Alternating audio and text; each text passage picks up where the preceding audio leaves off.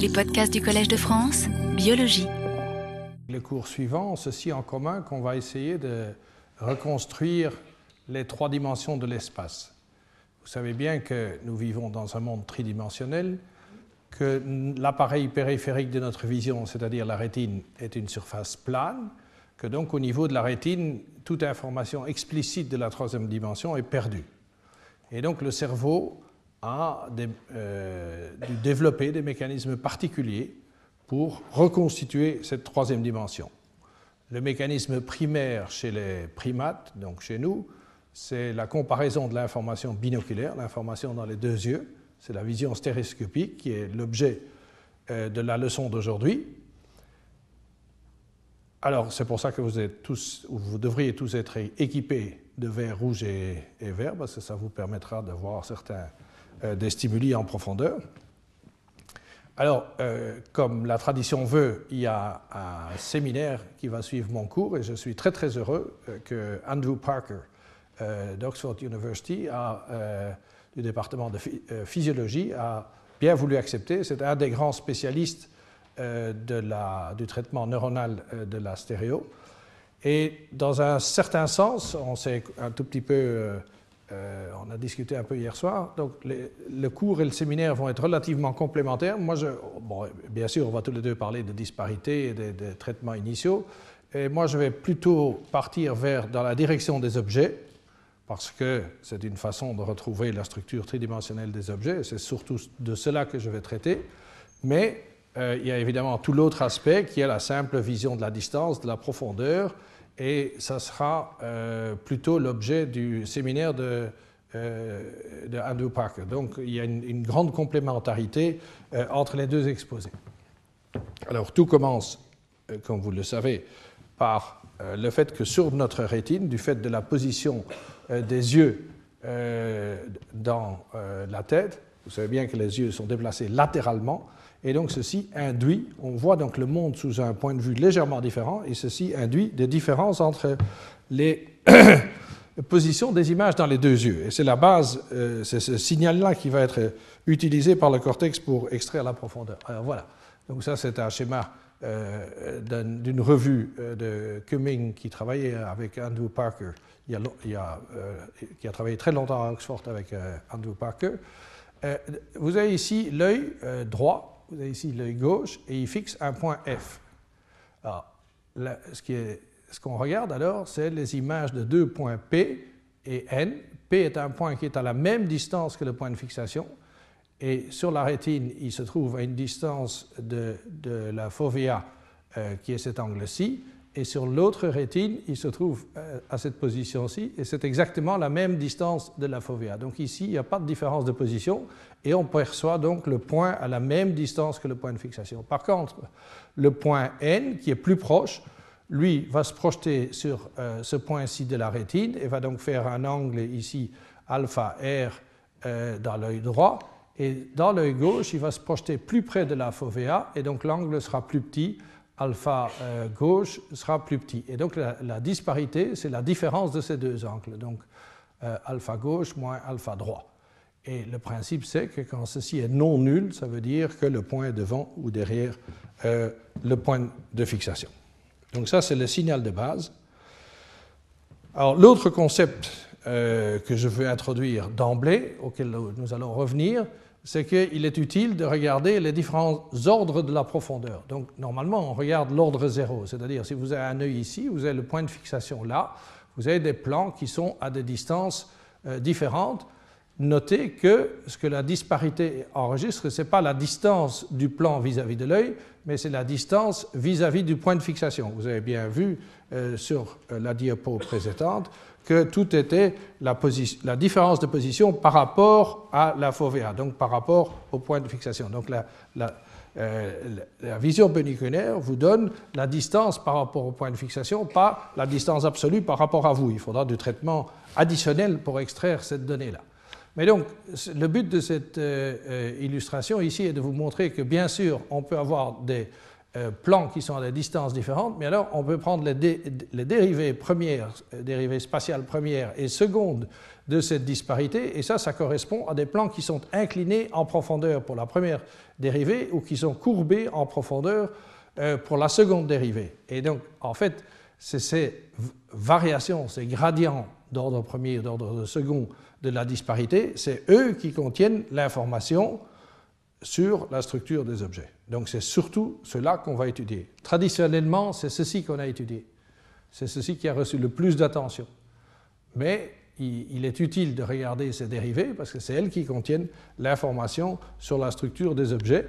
Et je vous ai remis ici en bas le fait que la euh, dérivée seconde, la courbure, est la seule variable euh, euh, de la disparité, ou le, seul ordre de la disparité qui est indépendant de la position vis-à-vis -vis de l'œil. Que vous mettiez l'objet loin ou près de vous, sa courbure euh, et, la variation seconde de la disparité reste constante. Donc ça peut être considéré comme quelque chose d'intrinsèque intrinsèque à l'objet. Donc c'est une description très utile parce qu'elle est intrinsèque à l'objet.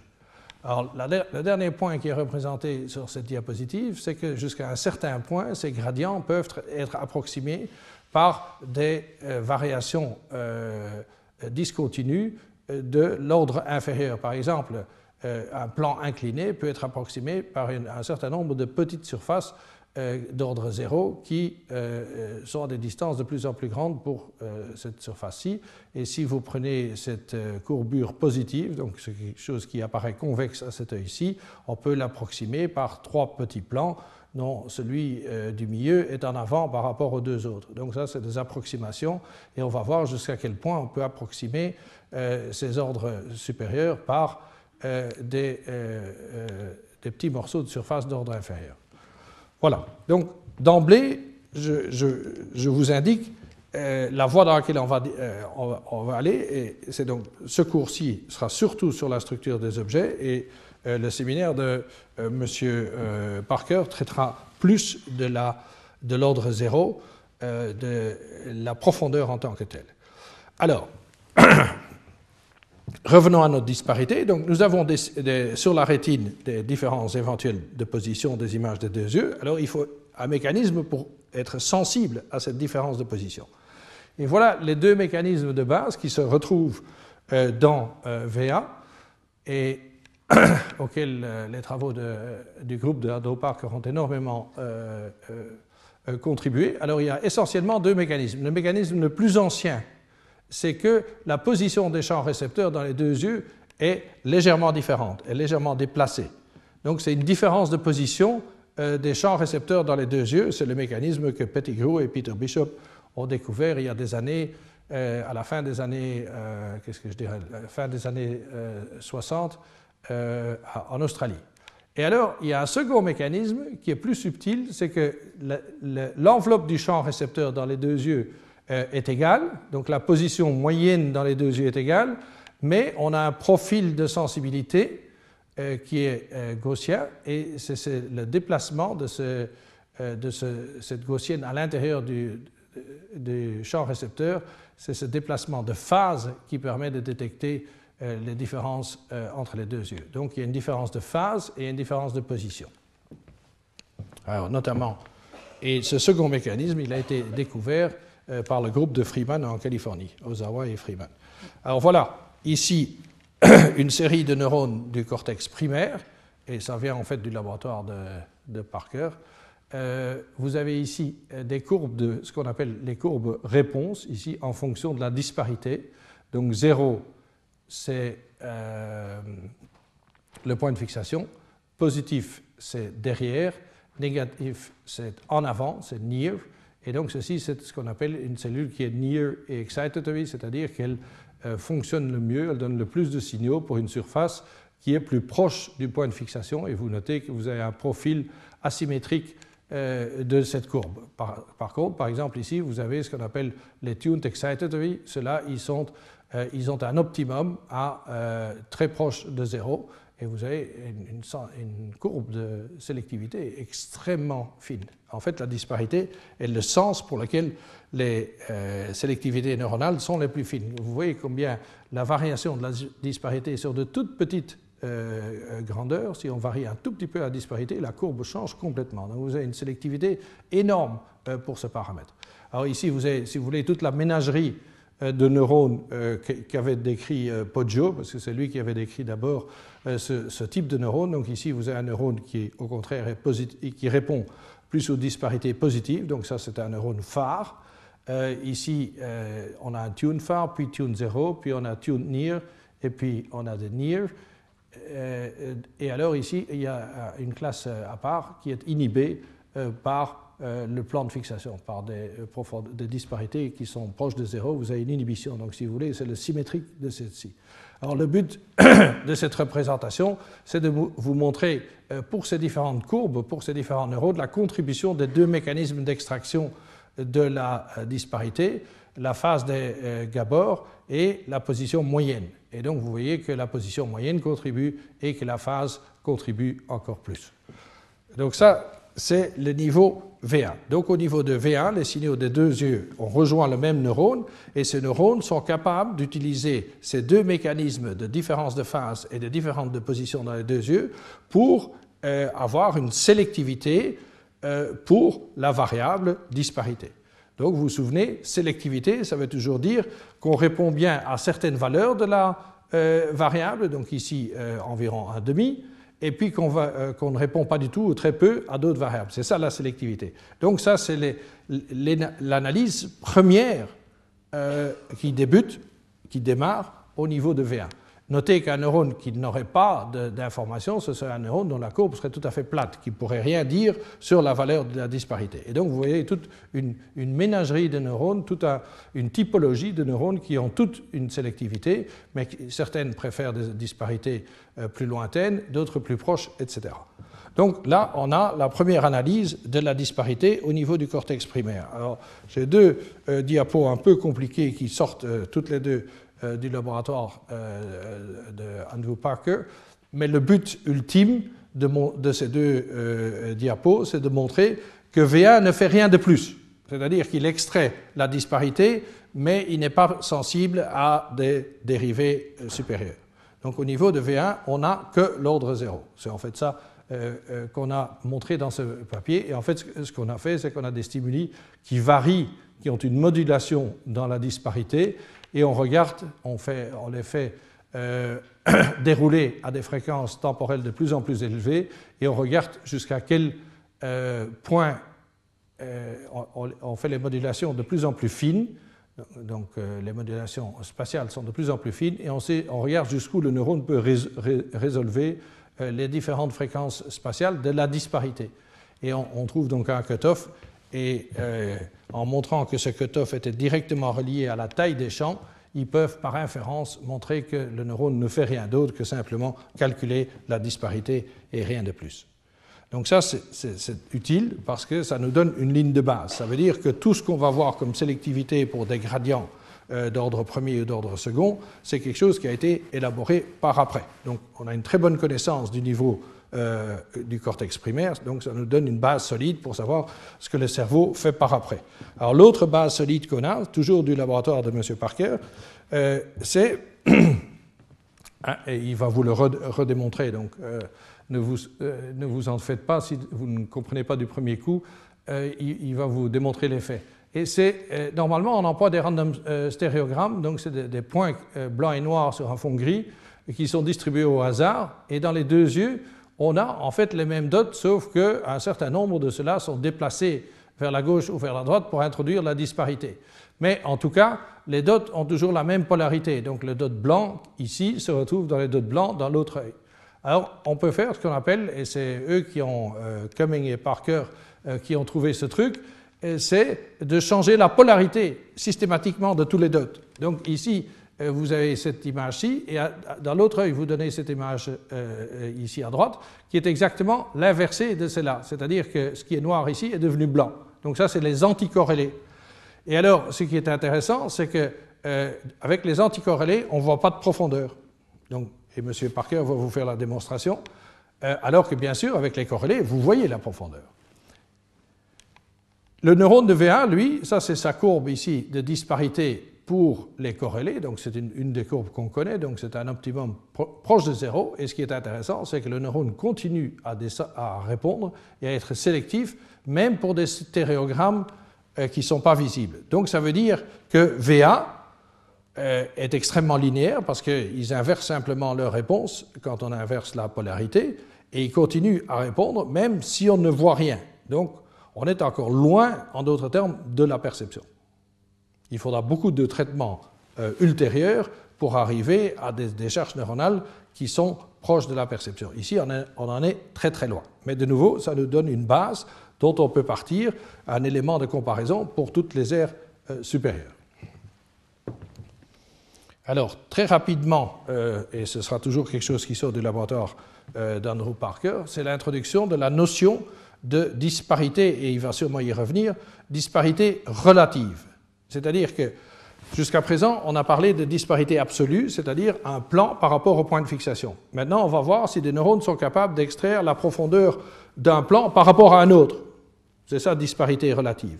Donc c'est un plan par rapport à un autre, un objet par rapport à un autre. Alors que, je vous rappelle, la disparité absolue, c'est un plan ou un objet par rapport au point de fixation. Et donc pour ça, qu'est-ce qu'ils ont fait? Ils ont euh, leur test classique, c'est-à-dire qu'ils montrent une surface centrale, ici center, à différentes disparités par rapport aux deux yeux, le point de fixation étant ici. Donc ça, c'est euh, les stimuli classiques qu'on emploie pour faire une courbe euh, disparité-réponse.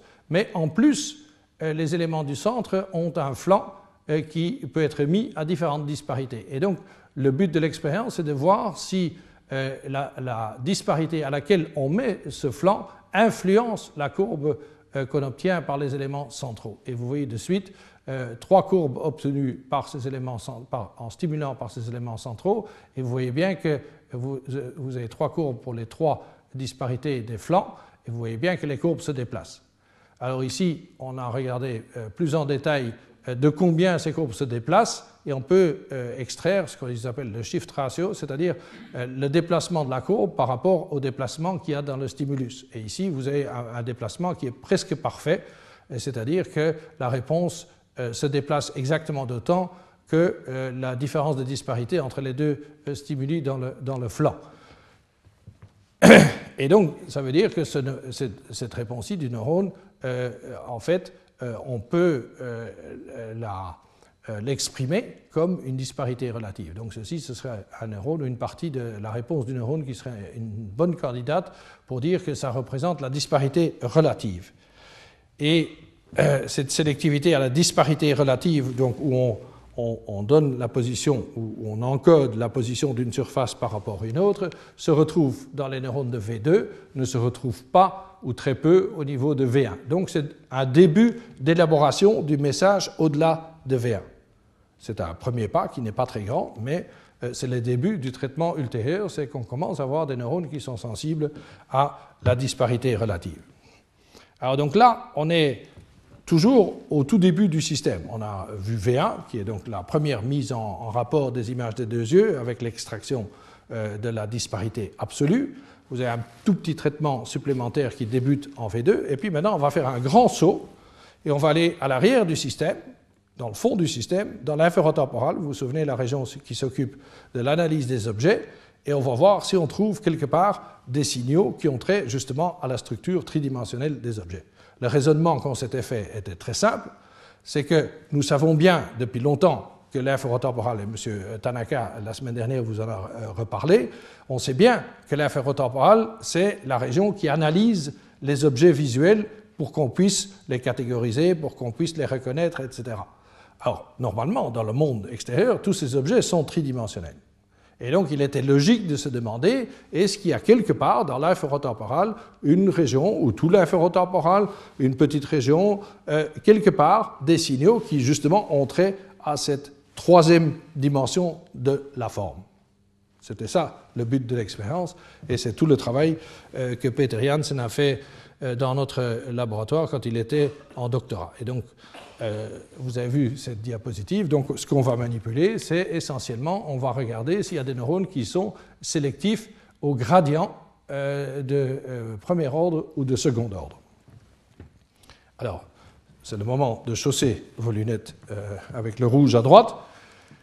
Et normalement, si vous regardez, euh, le, stimulus de base qu'on a fait, c'est qu'on a pris un, stéréogramme classique, euh, comme ceux que vous avez vus pour VA, mais au lieu de prendre une forme quelconque euh, carrée, on l'a mis dans une forme bidimensionnelle, ici une forme 2D, qui est le genre de forme qui stimule les neurones d'Haïti. On savait bien qu'ils ont des, ils requièrent des stimuli euh, de forme 2D déjà assez compliqués. Et donc, ce qu'on a fait, c'est qu'on a mis ce stéréogramme à l'intérieur euh, de, ce contour compliqué, justement pour que les neurones euh, d'Haïti, qui souvent ont des préférences pour ce genre de contour, puissent bien s'exprimer, si vous voulez. Et ça a donné ce stimulus-ci. Alors, si vous mettez vos lunettes, normalement, vous devrez voir une surface concave, c'est-à-dire que le milieu de la surface ici est fort en retrait par rapport au point de fixation. Donc vous devez voir quelque chose qui est comme ça.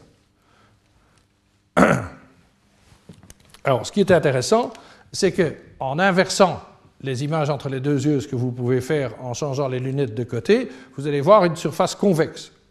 Et donc, vous avez une, manipulation absolument magnifique, c'est que pour le même prix, euh, vous pouvez tester œil gauche avec un stimulus, œil droit l'autre, et inverser, et vous aurez la courbure opposée, et vous pouvez vous demander est-ce qu'il y a des neurones qui sont capables de signaler le signe de la courbure. Donc c'était ça le genre de question qu'on a poursuivi.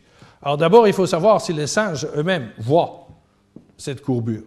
Et ici, vous avez la preuve que les singes voient très très bien euh, les courbures. Donc ici, c'est le pourcentage d'essais euh, correctement euh, exécutés quand ils doivent justement faire un mouvement de l'œil à gauche pour une courbure concave et à droite pour une courbure convexe. Et vous voyez que les deux animaux étaient parfaitement capables de faire cette distinction qui n'est pas très difficile. Et aussi, et ça ce sera utile pour la suite, c'est que quand on prend des surfaces anticorrélées, ils ne voient plus rien. Donc le singe a exactement le même effet que nous, c'est-à-dire que les stéréogrammes anticorrélés, il n'y voit rien. Il n'y voit pas de profondeur, ce qui est important euh, pour euh, toutes les mesures qu'on fait avec ces euh, stimuli-là. Alors voilà, donc ça c'est le premier, la première, le premier papier qu'on a fait paraître avec ces, tests. Et donc je vous rappelle qu'on avait des courbures dans, la en profondeur, donc ici une courbure concave en échangeant les images dans les deux yeux euh, convexes. Donc ça, c'est la première paire de stimuli. Et en fait, on avait euh, euh, quatre paires de profils en profondeur. Notez que tous ces profils sont des variations de la profondeur dans la direction verticale. Et c'était fait expressément parce que, comme la disparité est quelque chose qui travaille horizontalement, faire des gradients verticaux est beaucoup plus facile et il n'y a pas d'artefact. Euh, si on veut faire des gradients horizontaux, c'est beaucoup plus compliqué parce que euh, la, disparité étant elle-même horizontale, il faut faire attention avec les densités euh, des dots, etc. Donc dans les premières expériences, on a pris le, le, cas le plus simple qui était une variation verticale. Et donc on avait quatre paires de profils en profondeur qu'on testait sur les neurones. Et donc vous voyez ici un neurone qui aime beaucoup ce profil-ci, le profil opposé, et il ne l'aimait pas du tout, et deux profils beaucoup plus courbés, avec beaucoup plus de variations, il ne l'aimait pas tellement non plus. Et ce qui est important pour démontrer qu'il euh, s'agit bien euh, d'un phénomène stéréoscopique, c'est qu'il faut montrer que chaque œil séparément n'a pas cette sélectivité. Donc vous voyez qu'il y a très peu de différence entre euh, la réponse œil gauche pour ces deux stimuli, euh, leur, leur, partie euh, monoculaire et la même chose l'œil droit. Donc, cette différence, cette sélectivité que vous voyez ici quand vous employez les deux yeux ne peut pas être expliquée par la réponse euh, des stimuli monoculaires. Donc, il s'agit bien d'un phénomène stéréoscopique qui requiert l'utilisation des deux yeux. Donc, ça, c'était un point important. Alors, notez que dans tous ces cas ici, on enregistre bien sûr les mouvements oculaires. D'habitude, on enregistre les mouvements oculaires que dans un œil, euh, mais ça permet quand même, euh, si la mesure est suffisamment fine, d'avoir une idée que le, singe ne faisait pas de convergence et divergence. Alors, ceci ne suffit pas.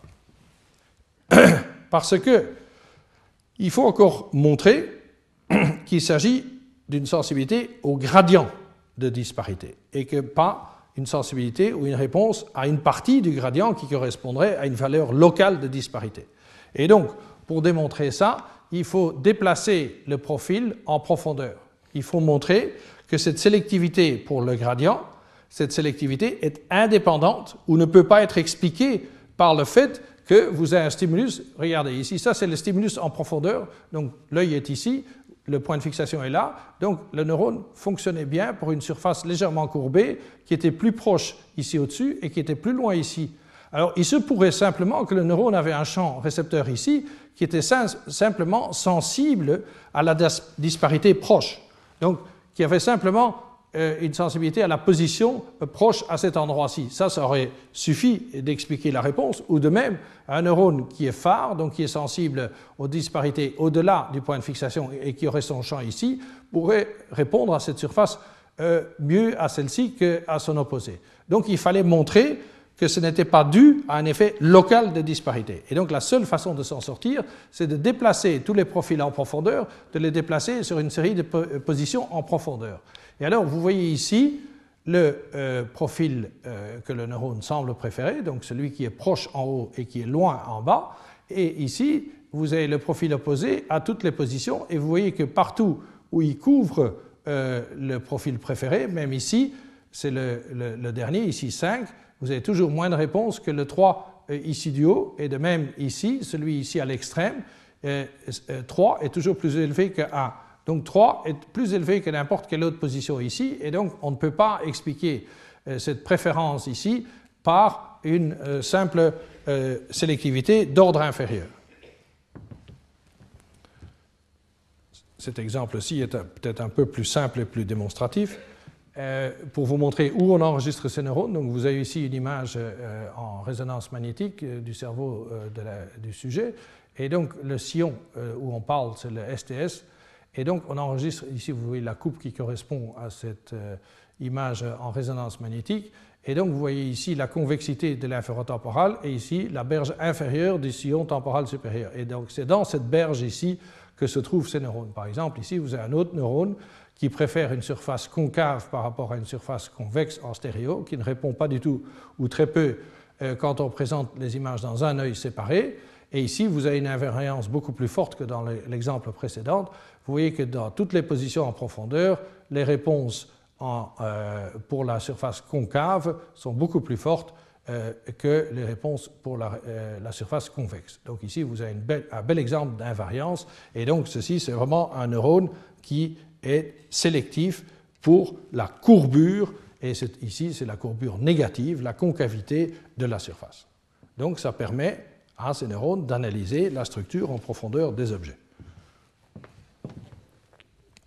Alors, ces neurones, comme je vous disais, ne se trouvent pas partout dans l'inférotemporal, et c'était ça le but du second papier, c'est qu'ils étaient concentrés euh, dans cette berge inférieure du, euh, euh, du STS temporal supérieur, tout à fait à l'avant euh, de l'inférotemporal. Donc l'inférotemporal, c'est toute cette partie ici, et c'est surtout en avant, dans cette berge inférieure, que se trouvent les neurones. Et la diapositive suivante, on va comparer les neurones qui sont ici, comme celui-ci, à des neurones qui sont dans la convexité et qui sont très différents de ce point de vue. Euh, donc ici, vous retrouvez le neurone euh, de la figure précédente, et ici, vous voyez un neurone de la convexité, de la partie verte ici, et vous voyez qu'ils ont très peu de sélectivité, et aussi qui répondent beaucoup mieux monoculairement. Ils n'ont pas besoin finalement euh, de voir les choses en, binoculaire, ils sont aussi heureux de répondre à une image monoculaire. Il est bien sûr que quand vous fermez un œil, le monde soudainement ne change pas, vous êtes capable de reconnaître la plupart des choses, euh, euh, des objets qui sont devant vous. Et le fait que ce soit donc une espèce de petite zone extrêmement réduite qui fasse ce codage nous fait penser que la plupart du temps, on n'a pas besoin de cette structure en profondeur pour reconnaître un objet.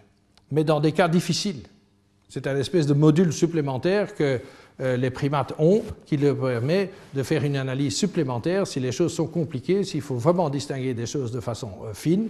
Et c'est ça ce qu'on pense qu'est le, but de, cette petite région, parce que finalement c'est une toute petite région dans une région inférotemporale qui est très très grande. Donc la, la, plupart des objets peuvent être encodés et représentés dans leur euh, nature et dans leur catégorie, comme l'a expliqué M. Tanaka, sans la stéréo, mais on a un petit module pour les cas difficiles où ça pourrait être utile, et alors on peut faire appel, dans ces cas-là, à ce module. C'est ça l'idée qu'on a euh, de cette région. Alors maintenant, je vais vous euh, parcourir encore quelques propriétés euh, euh, de ces, neurones. Et donc, on a été vraiment abasourdi par la qualité de, la sélectivité de ces neurones. Alors ici, je vous montre une série de dias ou de stimuli. Alors ça prend un petit, un petit temps. Oui, donc le bas, c'est du convexe, le haut, c'est du concave. Donc ça, c'est courbé, donc c'est l'ordre second. Ici, vous avez l'ordre premier, donc des plans inclinés. Mais ce que je veux vous montrer, c'est les approximations linéaires. Euh, donc ici, on fait une approximation de la surface par deux plans inclinés qui se touchent ici au milieu. Donc ça, c'est une approximation euh, du second ordre par deux pièces de premier ordre. Et ici, vous avez une approximation par trois morceaux d'ordre zéro. Donc ici, vous avez un bout de la surface qui est en arrière par rapport à, ces deux plans-là. Et ici, vous avez l'inverse. Donc ça, c'est des approximations euh, d'ordre zéro pour la surface euh, seconde. Et donc la question était de savoir si vraiment l'ordre second était, était, complètement nécessaire ou bien est-ce que ces approximations euh, suffisent. Ça, c'était une des questions. Et l'autre question, c'était euh, est-ce que tous les ordres sont représentés dans cette région euh, stéréoscopique de l'infratemporale Et en fait, je vous réponds positivement aux deux questions. Ici, je vous montre que tous les ordres sont en fait représentés.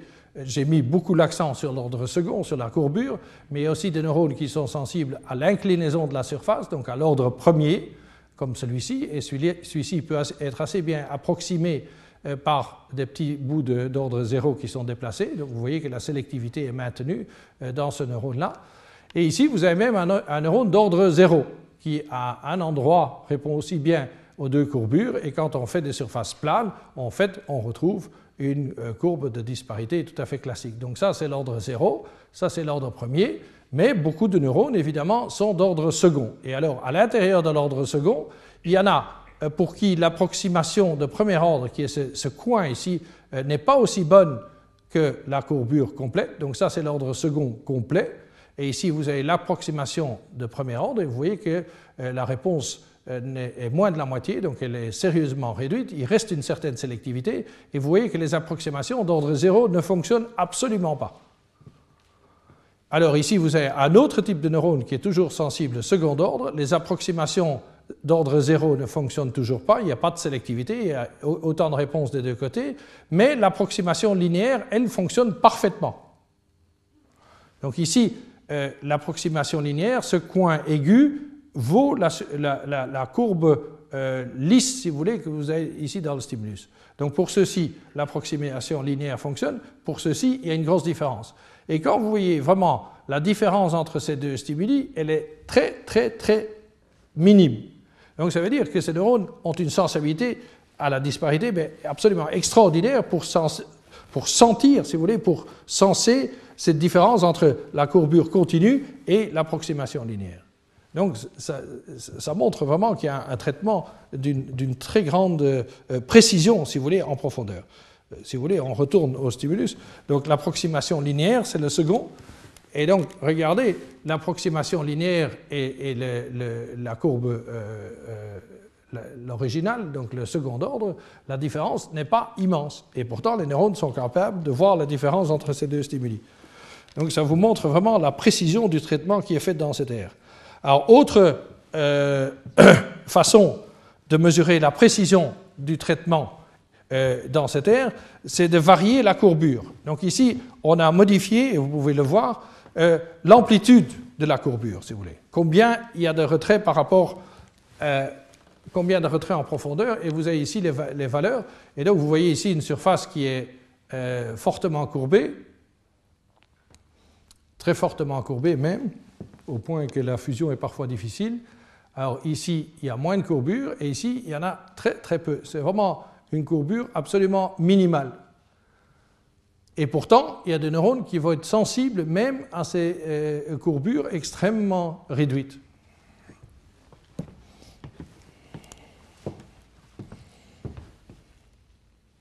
Voilà, ici deux exemples de neurones.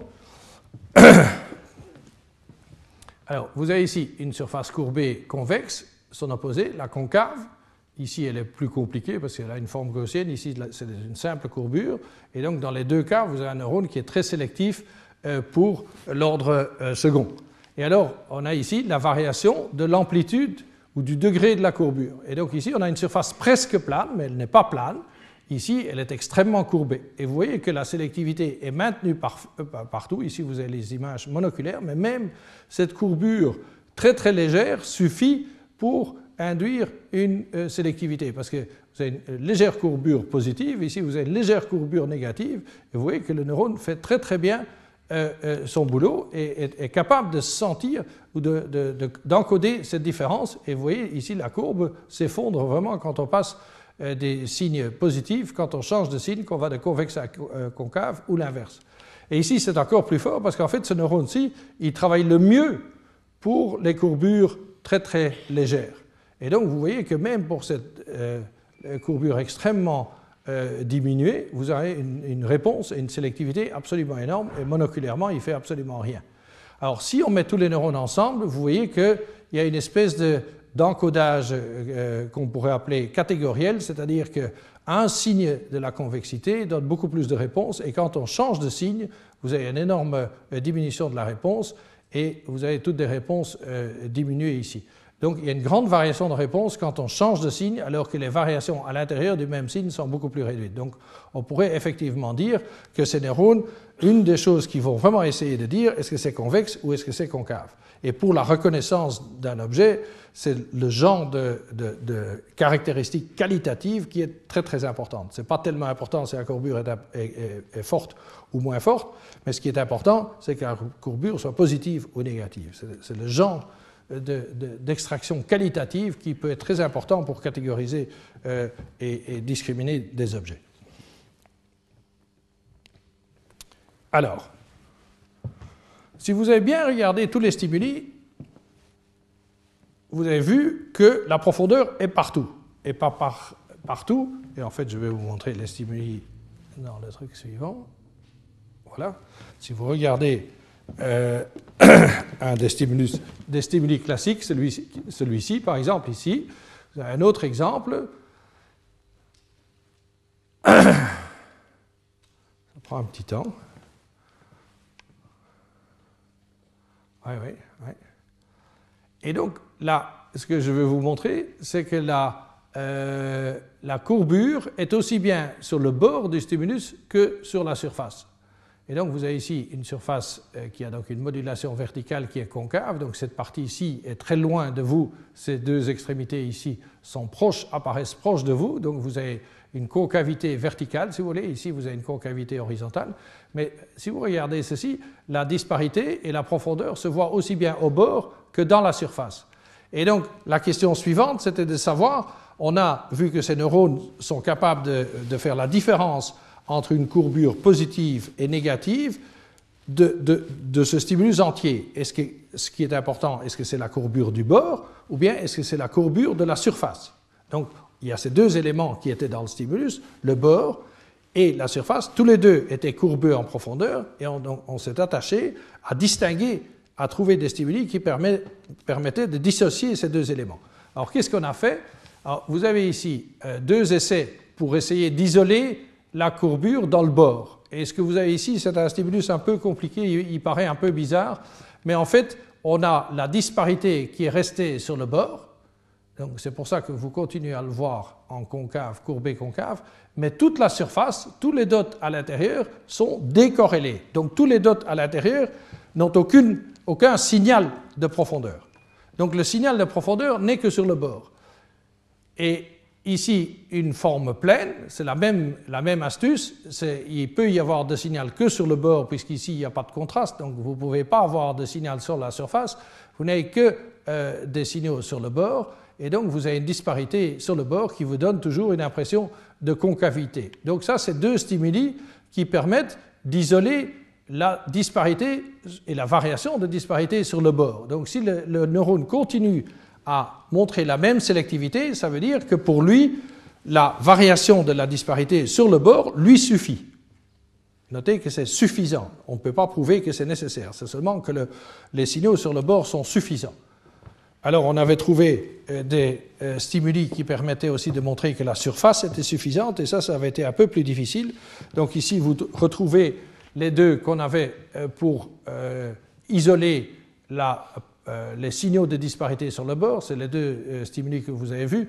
On a aussi encore fait un stimulus creux où il n'y avait qu'un bord, et fatalement, alors rien que celui-là pouvait être en profondeur, mais ceci était plus, plus proche du stimulus original. Et alors, la seule chose qu'on a trouvée pour essayer d'enlever le bord, et malheureusement, ce n'était pas parfait, c'est qu'on a modifié le bord et qu'on a mis le bord à la disparité zéro. Donc on l'a mis dans le plan de fixation, mais du coup, on modifie la forme tridimensionnelle du stimulus. Ce n'est plus simplement une surface euh, courbée, mais ça devient une espèce de, partie de globe qui, fait une protrusion. Donc on a une courbure en fait dans les deux directions, alors que dans le stimulus originel, on n'avait qu'une courbure dans la direction verticale. Et alors on avait deux versions, soit on avait une surface réduite qui était proche de celle-ci, ou bien on avait dans le plan de fixation une très grande surface à zéro qui était très étendue. Donc on avait euh, deux versions.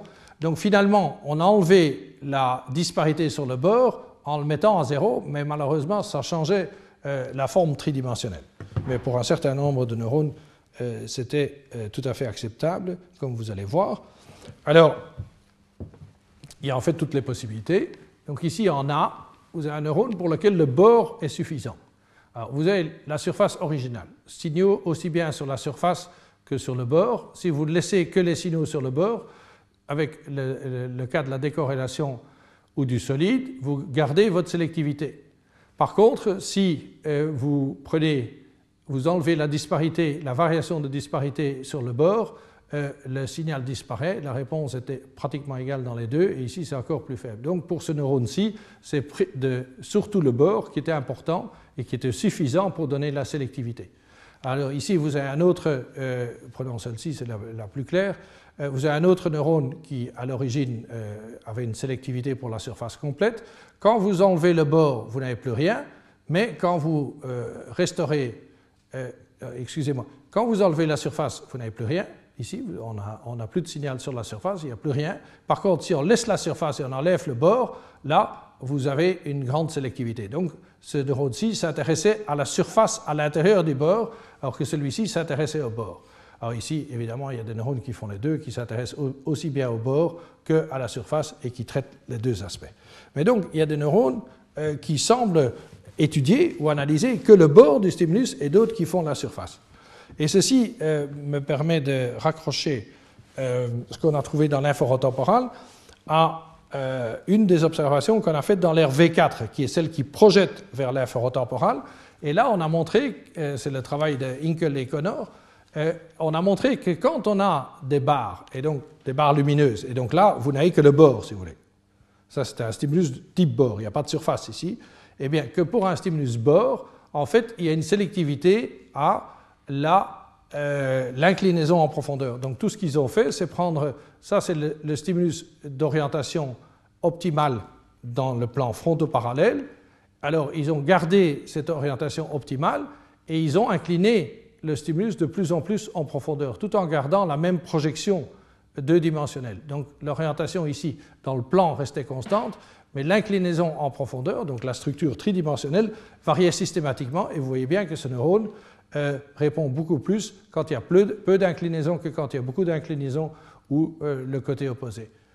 Et notez aussi que c'est de nouveau quelque chose de qualitatif parce qu'une légère inclinaison à partir du plan fronto-parallèle dans un sens fonctionne bien, une légère inclinaison dans l'autre sens ne fonctionne pas du tout. Donc c'est de nouveau quelque chose de, qualitatif. Dès qu'on va un tout petit peu d'un côté ou de l'autre, ces neurones dans la voie ventrale semblent signaler la différence et on a montré que cette sélectivité était maintenue pour différentes positions en profondeur, ce qui est essentiel pour montrer que de nouveau il ne s'agit pas de simple disparité, mais bien d'une sélectivité pour le gradient. Donc ça, au moins euh, pour les, les, bords, le traitement des bords et de la disparité sur les contours, ça, il y a déjà une étape au niveau de V4. Pour les surfaces, on a regardé dans V4 et on n'a pas trouvé de sélectivité très très claire. Il y avait parfois un soupçon, mais essentiellement, il n'y a pas de signal euh, profondeur-surface euh, dans V4, il y a seulement un signal sur les bords. Alors, dernier, dernier élément de cette région, euh, on revient au stimulus anticorrélé. et je vais peut-être passer assez rapidement parce que je crois qu'Andrew va y revenir. Mais en fait, ceci cette région inférotemporale est la seule où on a pu montrer que les neurones font ce que votre vision fait. C'est-à-dire que quand on prend des euh, surfaces en profondeur anticorrélées, où on ne voit plus rien, et vous vous souvenez que le singe ne voyait plus rien non plus, les neurones ne font plus rien non plus. Et souvenez-vous que les neurones de V1 continuaient à être sélectifs. Donc ici, c'est une région où on a montré que de fait, l'anticorrélation réduisait et abolissait complètement la réponse de ces neurones. Donc, loin dans le système, effectivement, le traitement euh, est suffisamment complet pour que les signaux neuronaux et notre perception aillent de pair. Et c'est pour l'instant encore toujours la, seule région euh, connue où ce test euh, fonctionne à 100%. Alors, dernier élément de ce qu'on a étudié dans cette région, vous voyez qu'on a vraiment, c'était la première fois qu'on trouvait une aire comme ça, donc on a vraiment profité de l'occasion pour étudier euh, au maximum toutes ces, euh, propriétés. dernière chose, et ça je, l'ai montré dans ma leçon inaugurale, euh, c'est de montrer la convergence des différentes sources d'informations de la profondeur. En commençant mon cours, je vous ai dit, bien sûr, la stéréo est la source principale d'informations sur la forme euh, tridimensionnelle, mais il y a d'autres sources sur la profondeur et la, structure tridimensionnelle, c'est le mouvement, mais aussi la texture. Et donc, vous ne devez pas regarder longtemps pour voir euh, que vous voyez des plans inclinés en profondeur dans ces différentes textures. Et donc, ce qu'on s'est demandé, c'est est-ce que les neurones dans cette région inférotemporale euh, est-ce qu'ils sont sélectifs? On a vu qu'il y en a un certain nombre qui sont sélectifs pour le premier ordre de la disparité, donc qui préfèrent un plan incliné dans une certaine direction en profondeur. Est-ce que ces mêmes neurones peuvent aussi signaler l'inclinaison en profondeur, mais employant la texture plutôt que la disparité? Et donc ici, vous voyez un neurone euh, auquel on montre quatre orientations en profondeur euh, de surface plane, et vous voyez que pour le cas stéréo, c'est cette orientation-ci du plan des, surfaces planes euh, qui est la meilleure, et vous voyez que vous retrouvez euh, cette même sélectivité euh, pour la texture, donc avec cette surface-ci. Et c'est en fait cette surface-ci qui donne le mieux.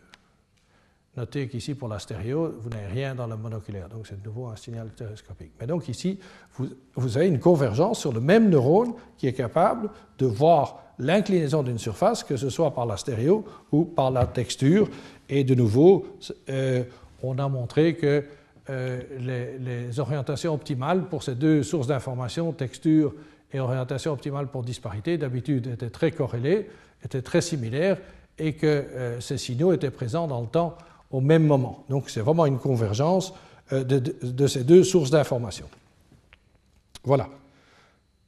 Voilà donc cette petite région inférotemporale, qui est dans une région qui traite des objets, et qui semble donc euh, vraiment analyser la structure tridimensionnelle euh, de façon extrêmement euh, précise des objets. Alors la question suivante qui se pose, est-ce qu'il y a d'autres aires dans le cerveau qui font des choses similaires? Alors là, on doit abandonner la microélectrode, parce que la microélectrode, elle regarde là où on enregistre, et on se tourne vers l'imagerie. Et donc ici, je vais vous montrer un des usages, euh, de l'IRM fonctionnel chez le singe. Et donc on a essayé de mettre en route euh, un, paradigme qui montrerait l'activation de ces neurones. Alors comment est-ce qu'on a fait? Eh bien, on a fait un design euh, factoriel.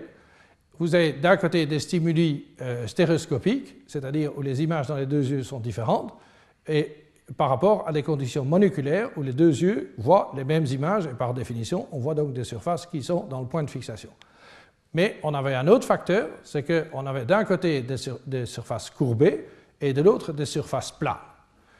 Et chaque fois, un contrôle moléculaire. Et donc, ce qu'on a cherché, donc il y a deux facteurs stéréo-moléculaires, courbés et planes, et on a cherché des régions qui fonctionneraient plus pour la stéréo que le monoculaire, mais d'autant plus que la surface serait courbée plutôt que plane. Donc c'est une interaction entre ces deux facteurs. Donc finalement, on a cherché ce qui fonctionnait le plus ici et qui ne pouvait pas être euh, euh, attribué à des surfaces planes. Et donc vous voyez ici le genre de stimuli qu'on a employé. Donc vous voyez les quatre euh, stimuli du, design. Donc vous voyez en haut, vous voyez un stimulus courbé ça prend un petit temps, mais ils sont assez qui sont assez, assez nets.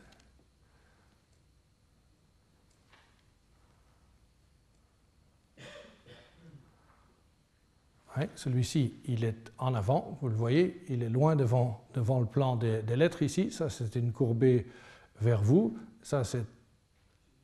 Ah non, attendez, attendez, attendez. Parce que je, suis en train de mélanger deux designs? Donc, on a fait un design pour l'ordre second, et ici, vous avez le même genre de design, mais maintenant pour l'ordre premier. Donc, ici, de fait, vous voyez, c'est vraiment frappant, vous voyez une surface qui est inclinée comme ceci. Ceci est proche de vous, et ça, c'est loin de vous. Donc, il y a les deux designs. Donc ici, vous avez chaque fois la condition contrôle, c'est des surfaces planes d'ordre zéro, mais la condition expérimentale était soit une surface courbée ici, soit une surface de premier ordre. Et donc dans les deux designs, on peut faire l'interaction et regarder ce qui fonctionne plus pour la courbée que le, plan, ou bien de, de l'incliné que le plan. Alors, pour la on va s'intéresser surtout au premier design avec les surfaces courbées.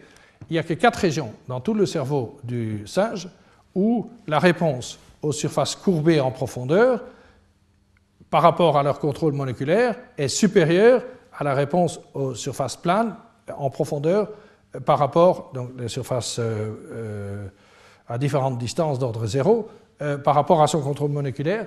Il n'y a que quatre régions qui sont plus actives. Et donc vous avez ici le cerveau du singe, vu euh, l'hémisphère gauche, vu latéral. Vous voyez ici le STS. Et évidemment, l'intérêt et la force de cette technique, c'est qu'on connaissait, on avait une prédiction, on savait qu'on devait trouver une région inférotemporale si le test était bon. Là voilà, ici. Donc ça, c'est la région dont je vous ai montré les neurones la dernière demi-heure. C'est ce qu'on appelle TS, c'est la petite région inférotemporale dans laquelle il y a ces neurones euh, qui sont sensibles à la courbure qu'on a étudié à fond. Donc on a retrouvé cette région-ci, et puis on trouve ici, loin derrière, on trouve V3, et puis ici, on trouve dans le sillon intrapariétal la région AIP, et dans le sillon arqué, dans le fond ici, vous avez une petite région, une sous-partie de F5A. Et donc c'est les seules quatre régions qui sont sensibles à cet élément. Ici, vous voyez les données brutes euh, pour en fait euh, cette activation dans l'arqué ici vous la voyez qu'elle est euh, parfaitement bilatérale. Et donc, on a étudié un, peu plus en détail euh, la région AIP, mais ça nous mènerait, peut-être trop loin. Mais ici, vous voyez plus en détail cette activation dans AIP sur une, vue aplanie du pariétal, du sillon intrapariétal. Donc ça, c'est le fond du sillon, ça c'est l'avant du sillon, c'est l'arrière. Donc ça, c'est la berge latérale. Ici, vous avez euh, des traits ici qui font la, frontière entre AIP et LIP sur base des réponses aux saccades. Ici, derrière, ça répond aux saccades, devant, ça ne répond pas. Et alors, vous voyez le rouge, ça, c'est les régions qui sont effectivement, euh, qui montrent cette interaction et qui sont donc euh, plus activées pour la surface courbée par rapport aux surfaces d'ordre zéro, chaque fois par rapport à leur contrôle moléculaire. Alors, la ligne ici isole les régions qui font la même chose pour l'ordre premier. Donc finalement, euh, vous avez euh, euh, AIP qui est effectivement intéressé par la courbure tridimensionnelle. On a employé des stimuli légèrement différents avec des lignes distribuées au hasard, neuf lignes connectées qui sont distribuées dans l'espace et sur lesquelles on peut aussi mettre de l'ordre de la structure tridimensionnelle ou bien les mettre dans différents plans euh, d'ordre zéro, et ça, ça donne une activation un peu plus étendue euh, euh, dans le sillon intrapariétal. Et entre autres, on trouve une activation beaucoup plus en arrière qu'à AIP, ici dans la région que les Japonais ont appelée CIP, où il était bien connu qu'il y a des neurones qui sont sensibles à l'inclinaison de plans, mais de très grands plans. Donc ça, c'est le genre de surface qu'ils ont employé, soit de texture, soit de disparité. Donc il y a une sélectivité dans cette région postérieure de la berge latérale, mais c'est une sélectivité pour de grandes surfaces, essentiellement avec des bords relativement simples. Et donc vous avez ici euh, une démonstration que dans cette région aussi, vous avez convergence de texture et de disparité, exactement comme euh, dans la région TS. Mais la différence de cette région, c'est qu'elle travaille essentiellement avec des grands stimuli. Et donc, on pense qu'elle a plus à voir avec la structure de l'environnement plutôt que la structure tridimensionnelle euh, des objets. Alors, très rapidement, euh, on a commencé à enregistrer dans cette région euh, AIP pour voir quelle est la sélectivité des neurones. Donc, apparemment, d'après le test de l'imagerie, il devrait y avoir des neurones relativement similaires à ceux qu'on avait vus dans l'inférotemporal. Mais il faut bien sûr aller vérifier et, voir à quoi correspond ce signal IRM. Et donc, c'est ça euh, l'intérêt de pouvoir coupler imagerie et enregistrement unitaire dans la même espèce, puisque vous pouvez faire ces allers-retours entre les deux techniques. Donc, on a commencé par la microélectrode, on avait trouvé euh, la région euh, TS dans l'inférotemporal, on a vu qu'on l'avait aussi avec l'IRM, on a vu qu'on avait d'autres régions avec l'IRM, et donc maintenant on met l'électrode pour aller voir ce qu'il y a dans ces régions. Et donc vous voyez ici un neurone de AIP, euh, qu'on teste avec exactement les mêmes stimuli que ceux qu'on a employés dans l'inférotemporal pour vraiment pouvoir faire la comparaison. Et donc vous voyez que vous avez des choses extrêmement similaires de ce qu'on a vu dans l'inférotemporal, dans cette petite région TS. Donc vous avez une sélectivité pour le profil. Donc ici, il y a quelque chose qui marche bien pour euh, un profil convexe, pas du tout pour un profil concave. Ça n'a rien à voir avec les réponses monoculaires puisqu'il n'y en a pas, donc c'est vraiment un effet stéréoscopique. Et de nouveau, il y a invariance pour la position en profondeur.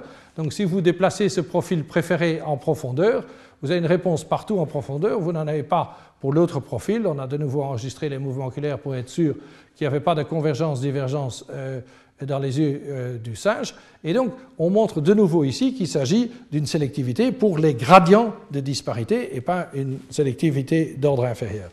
Et euh, euh, donc on est en train de faire toute une série de tests. Euh, on est en train de faire la, plupart des expériences qu'on a faites dans TS, on la répète dans AIP. Et voilà une différence qui semble être assez marquante entre ces deux régions. Ici, vous vous souvenez de la sélectivité au degré de courbure. Je vous ai dit que dans l'inférotemporal, vous avez déjà vu cette courbe. Je vous ai dit, regardez, si vous avez une courbure qui est légèrement positive, ça donne une réponse assez forte, et puis vous avez un effondrement de la réponse quand vous changez de signe. Donc cette petite variation ici, mais vous changez de signe, c'est surtout ça que signalent les neurones euh, inférotemporaux. Il n'y a aucun signe de ceci euh, au niveau de AIP. Donc ici, ça semble être une représentation plutôt métrique et ici une représentation plutôt catégorielle. Donc ça, c'est une des différences euh, qu'on met en lumière. Et l'autre différence, et ça on pouvait s'y attendre, puisque cette région, on sait qu'elle est employée euh, pour guider la prise des objets. En fait, AIP, c'est la région qui est impliquée dans la, dans, la, traduction de la forme tridimensionnelle en un, un geste de préhension. Et euh, c'est des choses qui doivent aller relativement vite. Et donc, vous voyez la latence des neurones. Donc, ça, c'est les neurones de AIP. Voyez ici un histogramme cumulé pour 48 neurones. Donc, ici, c'est le stimulus démarre ici. Et après 90 euh, millisecondes, la réponse euh, pour le stimulus préféré, elle est ici. Pour le non préféré, elle est là. Et donc, vous avez une latence de 90 millisecondes. La même, exactement la même expérience dans l'inférotemporal donnait une latence de 120. Donc, vous voyez que le système dorsal fait des analyses similaires, mais plus rapidement. Parce que pour prendre quelque chose, il faut aller vite. Et donc, on est en train de, euh, mais ça c'est un travail qui est en cours, de comparer systématiquement euh, ces deux aires. Je ne crois pas qu'il faut insister sur la petite région dans le sillon arqué, et je vais vous donner de suite mes euh, conclusions. Alors, j'en ai pas beaucoup parlé, mais je suis sûr que Andrew va en parler abondamment le premier point, c'est qu'il y a énormément de régions corticales où il y a de la sélectivité à la simple disparité, donc la sélectivité de base. Je vous ai parlé de V1, un petit peu de V2, mais il y a beaucoup d'autres régions que j'ai passées sous silence où il y a cette sélectivité. Donc, beaucoup de neurones sont sélectifs pour l'ordre zéro, si vous voulez, de la disparité. Et je vous donne ici un certain nombre d'éléments euh, pourquoi ça peut être utile Ça peut bien sûr être utile dans le calcul de la distance des objets, mais je vous ai dit, euh, il faut de l'information supplémentaire. Ça peut être utile à la reconstruction de l'espace euh, tridimensionnel, par exemple un espace dans lequel on doit bouger ou on doit se mouvoir ou faire du pointer vers des points. Et aussi, c'est quelque chose à laquelle on pense pas assez souvent, mais je vous ai donné un exemple la semaine dernière, la résolution des occlusions. Comme d'habitude, on, vit dans un, espace dans lequel il y a beaucoup d'objets qui se cachent les uns les autres. Il faut pouvoir mettre euh, en ordre les surfaces en profondeur, si vous voulez. C'est ça, résoudre les occlusions, dire ceci est devant euh, tel objet, celui-là est devant l'autre, etc. Et donc ces signaux d'ordre zéro sont très, très utiles pour ce genre de choses. Donc ça, c'est au moins trois euh, utilisations de ce genre de signal. Alors, la semaine dernière, on a parlé très rapidement, je n'ai pas été très expansif et j'en ai pas parlé longuement, mais il y a donc quelques neurones qui peuvent employer les discontinuités des disparités pour en extraire une forme 2D et éventuellement l'orientation d'un contour 2D qui serait défini par la, discontinuité. Donc ça, c'est ce qu'on avait appelé la semaine dernière, l'orientation de la forme 2D à partir de discontinuités non luminance. Donc ici, c'est un saut de disparité qui définit un bord qui peut rentrer dans la description de la forme 2D d'un objet. Donc ça, c'est un second euh, type de, traitement. Et alors, j'ai beaucoup insisté aujourd'hui sur euh, l'implication dans le traitement de la structure en profondeur, donc la, structure, la, forme dans la troisième dimension, c'est les gradients de disparité. Et donc j'ai rapidement euh, euh, montré cette région qui est connue depuis assez longtemps, CIP, dans la partie postérieure de l'inféro, de l'intrapariétal, pardon, CIP, la région des, Japonais, qui ont des neurones surtout sélectifs pour des surfaces de premier ordre qui sont grandes, qui souvent euh, n'aiment pas les contours compliqués, et donc on, prend, on pense que c'est la structure 3D de l'environnement. Par contre, alors il y a un trio d'air qui sont toutes connectées anatomiquement. Je ne vous ai pas beaucoup parlé de 5A, mais je vous ai parlé abondamment de TS et un petit peu de EIP, mais ces trois régions sont anatomiquement connectées et elles sont sensibles à des surfaces courbées, petites, à contours complexes. Et on, pense, on propose que ça, c'est les régions qui traitent la forme tridimensionnelle des objets. ils ont aussi tous de la sélectivité à la forme 2D, donc ils ont la structure en profondeur de la forme 2D, donc ils ont la forme 3D complète. Et spéculation, parce que ce n'est que spéculation euh, à présent, c'est que la, région euh, temporale ferait une description plus sémantique, mais souvenez-vous du débat de la semaine dernière avec M. Tanaka, si je dis sémantique, je dis catégorie visuelle, si vous voulez. Alors, une description pragmatique qui serait évidemment d'un EIP, puisqu'on sait que c'est la région que euh, le singe et nous on emploie pour traduire la forme tridimensionnelle en un geste de préhension.